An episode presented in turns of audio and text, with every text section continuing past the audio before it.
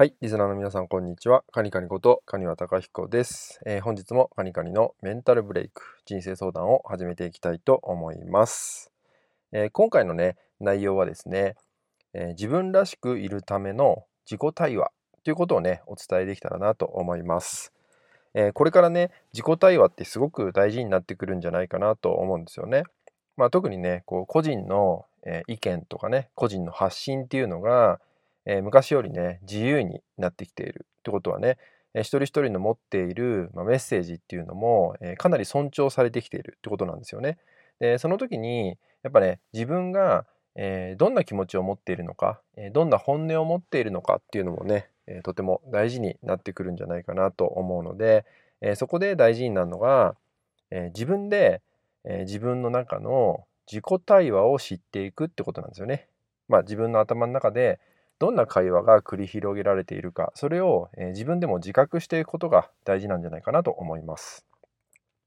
で自己対話って無意識の中で、え、すごくね繰り返されてるんですよね。え、これは誰でも行われてると思いますし、え、本当にね気づかないうちにすごい数のね自己対話っていうのをね、え一日の中で行っているんですけど、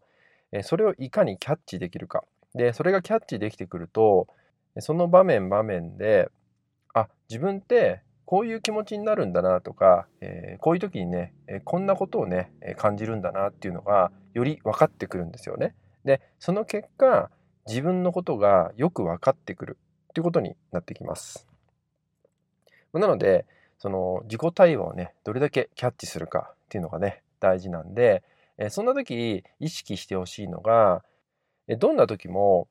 え頭の中にある、え会話っていうのを拾う意識を向けるだけでいいと思います。まずは。この意識が向いてるとあ今こんなこと考えてる。あ今こんなことを感じている。っていうのがねよく分かってきます。まずはここからで OK だと思います。でこの部分が少しずつですねキャッチできてくると、